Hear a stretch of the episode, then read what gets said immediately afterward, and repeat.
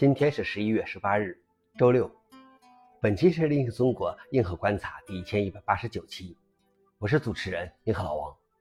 今天的观察如下：第一条，苹果宣布将在明年支持谷歌力推的 RCS 标准。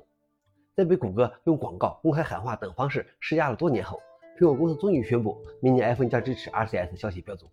RCS 比短信或彩信支持更多的功能，比如已读回执、打字提示、高质量图片和视频等。与此同时，iMessage 也不会消失，它将继续作为 iPhone 用户之间的所有通讯的信息平台。RCS 将取代 SMS 和 MMS，并在可用时与 iMessage 分开。苹果还重申，iMessage 比 RCS 更安全、更隐私。相比之下，谷歌实现的端到端加密是安卓上的信息应用的一部分，而不是 RCS 标准本身。消息来源：Let's Find Mac。老王里面，我是真没想到苹果会在被谷歌骂了这么多年后，还是采纳了 RCS。第二条是勒索软件组织向 SEC 投诉受害者未及时披露数据泄露。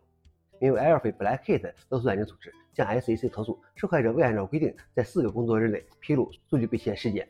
该勒索组织声称，他入侵了加州电动软件公司 Medallion，窃取了其客户数据，要求支付赎金，否则将泄露窃取的数据。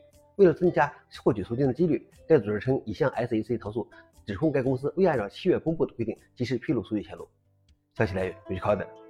老王点评：这操作实在是骚。最后一条是，谷歌推迟发布旨在与 OpenAI 竞争的真米奶人工智能。今年早些时候，谷歌代表告诉一些云客户和业务合作伙伴，他们将在十一月之前获得该公司的新的对话式人工智能真米奶。但据两位直接知情人士透露，该公司最近告诉他们，要等到明年第一季度才能使用。谷歌的云计算销售增长已经放缓，而其更大的竞争对手微软却在加速增长。微软的部分成功来自于向客户销售 OpenAI 的技术。消息来源：Information。